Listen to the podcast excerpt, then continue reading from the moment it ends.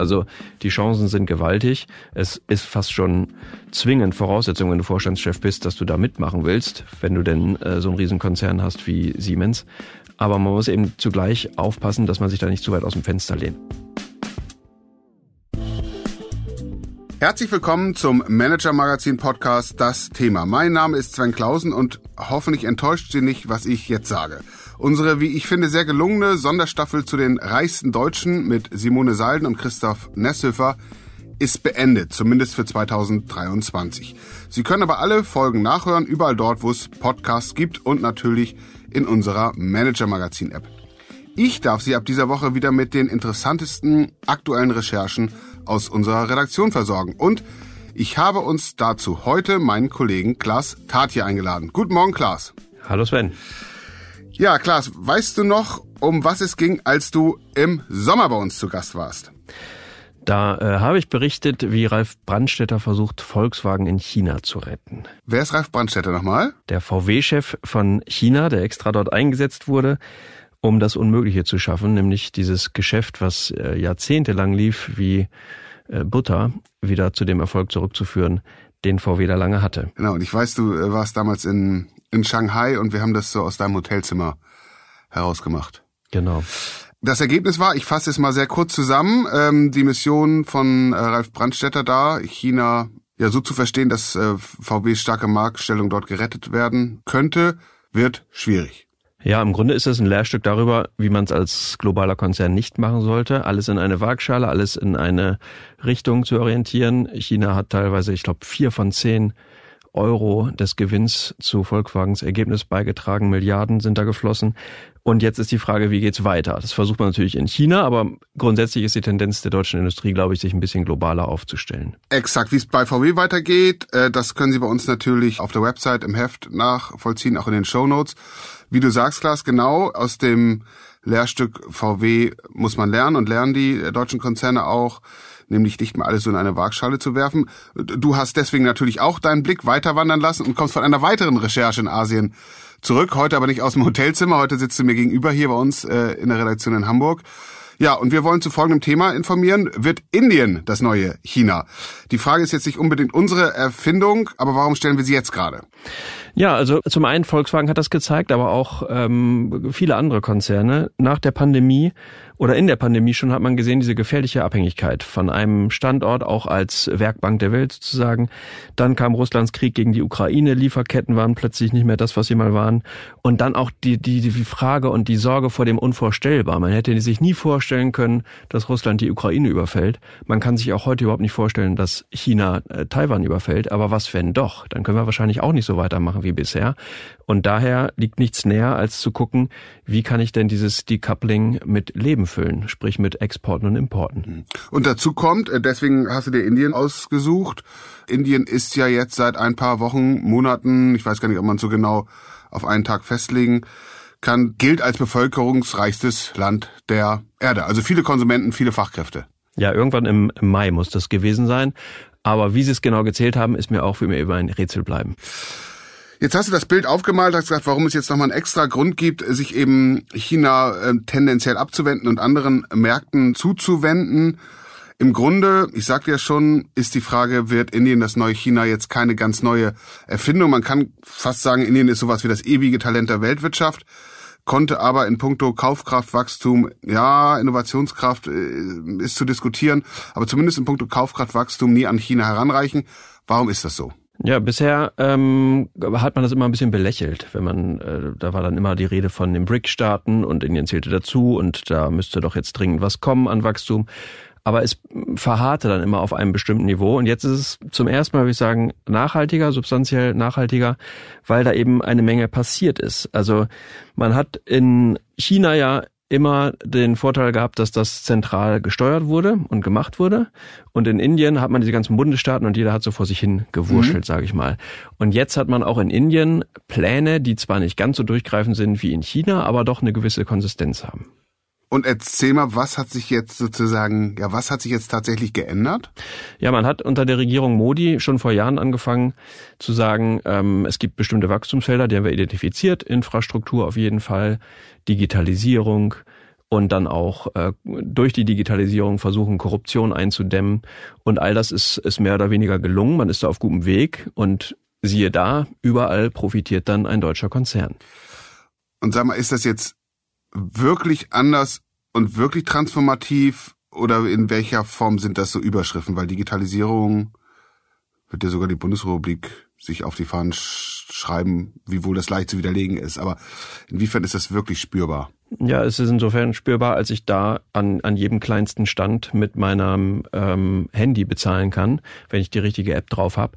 Und das hat ganz direkte Folgen, nämlich zum Beispiel, dass man, wenn man jetzt ähm, bedürftig ist, bekommt man das Geld direkt auf sein Handy oder auf sein Konto, auf sein digitales. Und vorher floss das Geld halt irgendwie über Kanäle und dann ist überall zwackt sich jemand was ab. Also das war eben diese typische Korruptionsphänomene. Das wird jetzt ähm, teilweise umgangen, wird immer noch Korruption da sein, aber das ist eben so ein Element, wo man merkt, man kann es ein bisschen eliminieren. Und so zieht sich das durch die ganze Gesellschaft und auch ja, Handynetze und so weiter. Es ist schon eine Menge passiert und es passiert auch, man, man kann es einfach sehen, wenn man durch die Städte fährt, wo überall gebaut wird, wie gebaut wird. Und das sind auch keine Bauruinen, sondern überall siehst du dann die Bauarbeiter, die auch wirklich was tun. Also mhm. es ist jetzt nicht nur äh, so, so ein Wunschdenken der Regierung, sondern da, da wird richtig angepackt. Ein klassisches Bild ist ja sehr vorurteilsbelastet, aber häufig halt eben auch durch die Realität wirklich äh, belegt, dieser Klassiker, dass man in großen Städten einen Großteil seiner seiner Tageszeit im Stau steht, ähm, sozusagen, dass es ein Problem gibt mit der Verkehrsinfrastruktur. Das ist natürlich auch extrem wichtig, um Arbeitskräfte und Waren von A nach B zu bringen. An der Ecke passiert auch was? Ja, da passiert wahnsinnig viel. Da hat ja auch Siemens zum Beispiel einen Riesenauftrag über viele Milliarden bekommen, um über 1000 Loks zu bauen. Und ähm, all das ist einfach ein Beispiel dafür, dass in dem Land unglaublich was passiert. Und äh, die Strecken, die entstehen eben auch gerade. Mhm. Also es ist nicht so, dass das Wunschdenken ist. Und wenn wir uns die Frage stellen, wird Indien das neue China, dann äh, ist sowas immer auf einer Makroebene äh, gut anzuschauen. Da gibt es entsprechende Daten, die man sich anschauen kann. Unser Weg beim Manager Magazin ist ja häufig, dass wir uns dann besonders interessante Akteure äh, anschauen, äh, von denen man dann im kleineren für das Große lernen kann, ähm, was gut läuft, was schlecht läuft in diese Gemengelage oder sozusagen mit, mit diesem Zugang hast du dir jetzt eben Siemens angeschaut, wie Siemens damit umgeht, mit dieser Konstellation, der wohl globalste deutsche Konzern. Wie bist du vorgegangen? Ja, das war genau der Gedanke. Ne? Ich habe äh, Indien fand ich schon seit Jahresanfang, dachte ich, G20, das ist interessant, müsste man sich mal drum kümmern. Dann überlegt man wie.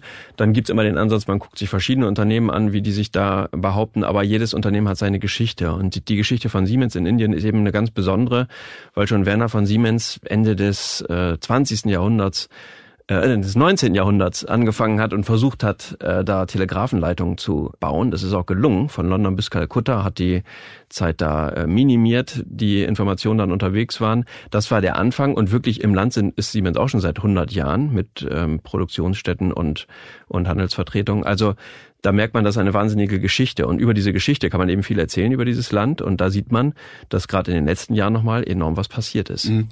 Und um jetzt von der Geschichte ins Hier und Jetzt zu kommen, sagen, wie hast du dich der Frage, ob jetzt für Siemens Indien das neue China wird, genähert? Mit welchen Menschen hast du gesprochen? Wie bist du vorgegangen in der Recherche? Ja, da habe ich geschaut, was, was ist denn beispielhaft? Wo muss man sich bewegen? Also es ist natürlich einmal diese Fabrikwelt, denn über die Fabriken kann Wachstum entstehen, durch Arbeitskräfte, durch gut bezahlte Arbeitskräfte, durch Ausbildung auch und zum anderen natürlich Software. Das ist ja auch schon, das ist ja schon äh, fast ein Klischee mit ähm, Indien und, und seinen Software-Talenten. Wenn man dann da ist, merkt man, nee, ist kein Klischee. So mhm. ist es wirklich. Da sind Tausende und äh, die sind auch noch wahnsinnig äh, fit und gut ausgebildet und haben da äh, wahnsinnig profitiert in Bangalore.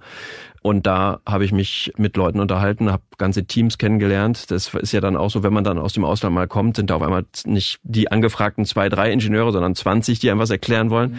Also das war schon eine sehr, sehr äh, lehrreiche Recherche. Und mit dem CEO Roland Busch hast du auch gesprochen? Mit dem CEO und ähm, auch mit dem CEO von Siemens Indien. Die haben da noch eine eigene Gesellschaft, Sunil Mathur.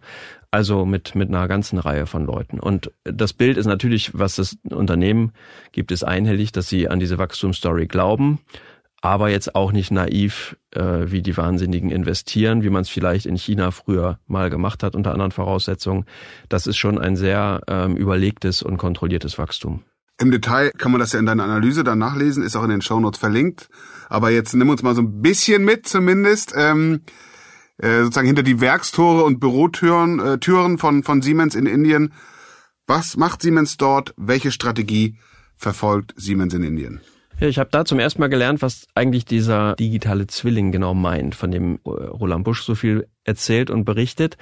Das ist in Kalwa zu sehen, das ist vor den Toren von Mumbai, da ist eine Fabrik, eine auch die älteste von, von Siemens, die ist 50 Jahre alt. Und da gibt's eben Maschinen, da riecht's noch richtig nach Öl und im Grunde nach Arbeit.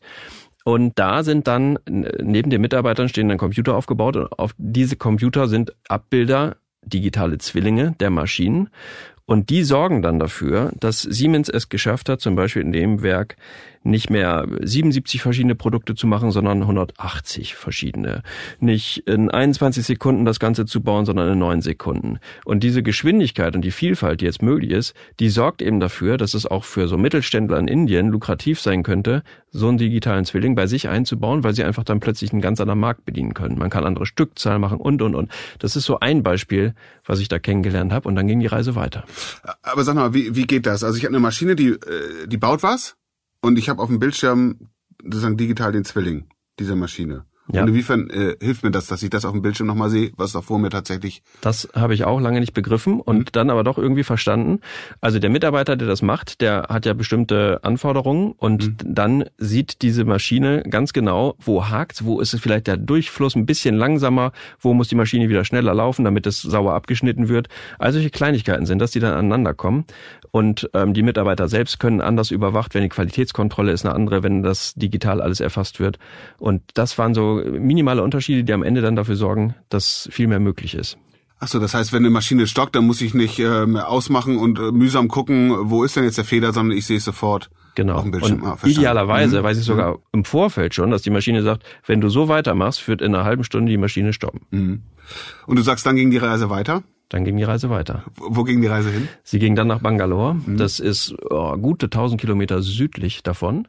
Und eine sehr grüne Stadt habe ich, ich habe mich da nicht intensiv vorher mit beschäftigen können, wusste nicht genau, wie das alles liegt und es war äh, wunderschön. Und in diesem Bangalore sind halt wahnsinnig viele Software-Talente, die sind deshalb da, weil schon in den 50er, 60er Jahren die Rüstungsindustrie anfing, dort zu entwickeln und zu forschen. Dann kamen die Unis dazu und so entstehen ja typischerweise Cluster. Dann äh, Texas Instruments waren, glaube ich, die ersten, die dort investiert haben. Und irgendwann dann auch, oder ganz schnell, Siemens. Und die sind seit 20 Jahren jetzt da mit Siemens Advanta. Und ähm, da habe ich auch vieles zum ersten Mal kennengelernt. Zum Beispiel durfte ich selber mit so einer ähm, VR-Brille versuchen, äh, einen Teil zu reparieren in einem Gaskraftwerk. Das sah, glaube ich, furchtbar witzig aus von draußen. Ich selber habe mich ein bisschen schwer getan, aber ich glaube, wenn man ausgebildet ist, kann das was werden. Nur mal, also das von dir reparierte Teil, in Anführungsstrichen reparierte Teil, ist jetzt in dieser äh, Fabrik im Einsatz? Ich glaube, es würde nicht laufen. Ich hoffe nicht. Nein, ich, ich, hoffe, ich hoffe nicht. Okay, und wenn du dann einen Strich drunter ziehst, gibt es eine Chance, dass äh, Indien für Siemens das neue China wird oder inwiefern ändert sich die Rolle dieses Landes für diesen globalsten deutschen Konzern. Also was man äh, festhalten muss, ich hatte das ja angedeutet, die Regierung investiert wahnsinnig in Infrastruktur. Da gewinnt dann Siemens Mobility. Die investiert in Stromleitungen und Stromnetze, Siemens Energy. Die investiert in ihren Gesundheitssektor, Siemens Healthineers. Und dann eben diese ganzen Fabriken, die modernisiert werden, Siemens Pur. Mhm. Und da merkst du, dass, dass da halt wahnsinnig viel im Werden ist, wo überall dieser deutsche Konzern ähm, weil er so breit aufgestellt ist, nach wie vor man könnte von Konglomerat sprechen, mhm. wollen wir aber nicht mehr, mhm. ähm, dann da siehst du, die, die profitieren an vielen Stellen und das macht es natürlich sehr reizvoll, da investiert zu sein. Jetzt gerade ist der Umsatzanteil bei drei Prozent ne, von mhm. der gesamten Siemens-Welt. In China sind es weit über 15 noch. Das heißt, nee, 13. Mhm. Das heißt, ähm, man hat da noch eine Menge Potenzial, aber sie überhast nichts, sie investieren jetzt immer mal wieder da 100 Millionen, da 100 Millionen, aber es ist nicht so, dass da jetzt Milliardeninvestitionen fällig werden. Wenn wir jetzt den Blick von Siemens weiten, weil du sagtest ja, Siemens profitiert äh, schon sehr stark allein an dem Aufholprozess, an dem Entwicklungsprozess von Indien und schauen, wie können andere äh, deutsche Mittelständler, Unternehmen, Konzerne davon profitieren.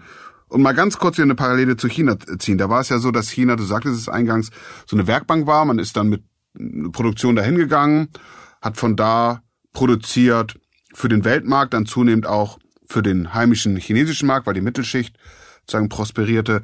Ist das auch sozusagen eine Blaupause für China? Also dass der Markt inzwischen so reif ist, so entwickelt ist, äh, dass man eben dort auch mit deutschem Know-how hingehen kann, um von dort für den Weltmarkt zu produzieren, aber auch für einen sich entwickelnden indischen Binnenmarkt? Ohne es zu ahnen, hast du gerade den Siemens-Weg skizziert. Die haben mhm. erstmal in Indien für Indien ja. produziert und dann gemerkt, wir werden jetzt ähm, produktiver und effizienter und wir können jetzt für den Weltmarkt produzieren zu diesen indischen Kosten.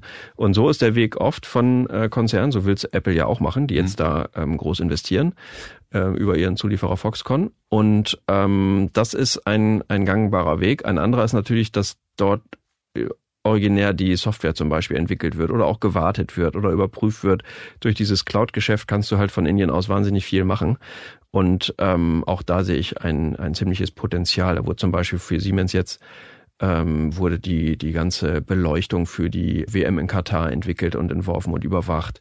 Für Biontech wurden Produktionsstraßen überwacht. Also du, du kannst halt von da aus sehr viel machen. Es wird auch so sein, dass Siemens von da aus anbietet, die gesamten Fabrikeffizienzen zu überwachen. Das heißt, Stromverbrauch, wenn jetzt Roland Busch in München sein Licht brennen lässt, theoretisch kannst du es da sehen. Mhm. Also wenn es ein bisschen größer wäre. Ja. Aber, aber du hast, also wirklich von da kannst du die Siemens-Zentrale dir angucken. Du kannst aber auch Hotels weltweit, die angeschlossen sind, angucken und gucken, läuft da alles rund. Und wenn es bestimmte Abweichungen gibt, sagen die, guck mal, da, da funktioniert was nicht. Und so sollen 20, 30 Prozent Effizienz gewonnen werden. Und zwar von Indien über die ganze Welt, wenn man, wenn man sich dem anschließt in Bezug auf China gibt's ja erst in den vergangenen Monaten, muss man sagen, so eine richtige Diskussion, dass man sagt, ist das eigentlich ein, ein Regime, das man unterstützen will als deutsche Wirtschaft, indem man dort eben sich ansiedelt, weil dort eben die Menschenrechte nicht beachtet werden, Meinungsfreiheit nicht beachtet wird. Ist das etwas, was man eigentlich fördern sollte oder darf, indem man dort wirtschaftlich aktiv wird? Da gibt's eine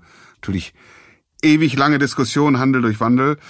In Indien ist das Regime ja auch hoch umstritten. Wie siehst du das Risiko da? Wenn man da Roland Busch zitiert, sagt er, Indien ist trotz aller Probleme die größte Demokratie der Welt. Mhm. Da muss man allerdings sagen, stimmt, Herr Busch, aber Demokratie ist ein dehnbarer Begriff. Mhm. Und ähm, allein in der Zeit, in der ich da war, ist äh, die Lage eskaliert zwischen Kanada und Indien, denn angeblich soll äh, die, die Regierung Indiens in Kanada einen Aktivisten einer Minderheitsreligion getötet haben. Das wird natürlich vehement dementiert. Diplomaten wurden ausgewiesen, aber das zeigt schon dieses kleine Beispiel, was wir auch kennen von äh, ähnlichen Vorkommnissen in Deutschland, als da ähm, der ein oder andere getötet wurde, von dem man erst gar nicht wusste, wie konnte das sein. Und am Ende war es dann russischer Geheimdienst oder wer auch immer. Das zeigt, da ähm, scheint was äh, nicht so ganz rund zu laufen und auch gefährlich zu sein. Und dann gibt's noch große, große Auseinandersetzungen in Indien mit der muslimischen Minderheit. Diese Minderheit hat aber weit über 100 Millionen Menschen, ich glaube sogar 180 mhm. Millionen. Also das ist eben keine Minderheit, aber da drohen gewaltige Konflikte und Demokratie ist da wirklich mit Vorsicht zu genießen. Auch Pressefreiheit nicht hoch angesehen. Mhm. Es dauerte ewig, bis ich mein Journalistenvisum hatte. Und das ist einfach alles ein Zeichen dafür, dass sie doch sehr kontrollieren, wer kommt da ins Land, wer berichtet über uns und wie. Und ähm, das ist insofern, glaube ich, wirklich klug, wenn die deutsche Wirtschaft da sehr vorsichtig und behutsam wächst. Und das ist auch das, was du gerade meintest, als du sagtest, äh, Siemens. Genau, also mhm. da wird nichts über, überhitzt und, und übereilt. Und auch jetzt gab es eine ähm, sehr große Investition von Siemens eben in so eine digitale Zwillingsfabrik, die aus dem neuesten Stand sein soll, um auch da in das Geschäft mit ähm, Avataren einzusteigen und so weiter. Metaverse ist das große Thema. Mhm.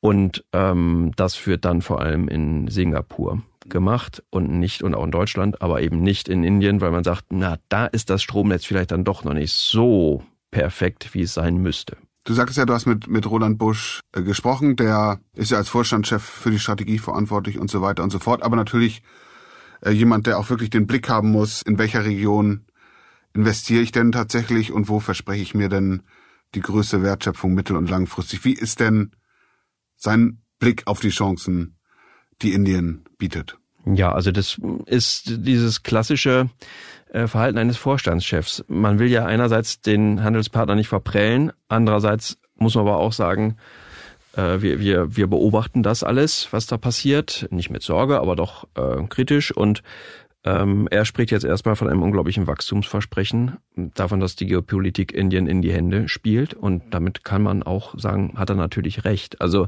die Chancen sind gewaltig. Es ist fast schon zwingend Voraussetzung, wenn du Vorstandschef bist, dass du da mitmachen willst, wenn du denn äh, so einen Riesenkonzern hast wie Siemens. Aber man muss eben zugleich aufpassen, dass man sich da nicht zu weit aus dem Fenster lehnt. Aber ich glaube, da haben auch alle Vorstandschefs von China gelernt, dass es da diese Anbiederung und Annäherung auf deutlich kontrollierterem Wege jetzt gibt und man doch deutlich vorsichtiger ist und ähm, grundsätzlich erstmal kritischer dem Ganzen gegenübersteht. Klaas, vielen Dank. Sehr gerne. Das war der Manager Magazin Podcast Das Thema. Wenn Sie mehr wissen wollen über die Chancen der deutschen Industrie in Indien und auch in China und wie speziell Siemens sich dabei schlägt und natürlich auch die deutsche Autoindustrie, äh, zu der wir ja am Anfang kurz etwas gesagt haben, dann empfehle ich einen Blick in die Show Notes. Am liebsten natürlich ein Abo des Manager Magazins. Sie finden alle Informationen in der App und auf unserer Website. Klaas Tatje, Sven Bergmann, Mareike Larissa Heinz und Luca Ziemek, die diese Folge für Sie produziert haben und ich, wir bedanken uns ganz herzlich, dass Sie heute unser Gast waren und freuen uns, Sie am kommenden Freitag wieder hier bei uns begrüßen zu dürfen. Bis dahin bleiben Sie gesund, bleiben Sie optimistisch und machen Sie etwas aus Ihrem Spätsommer.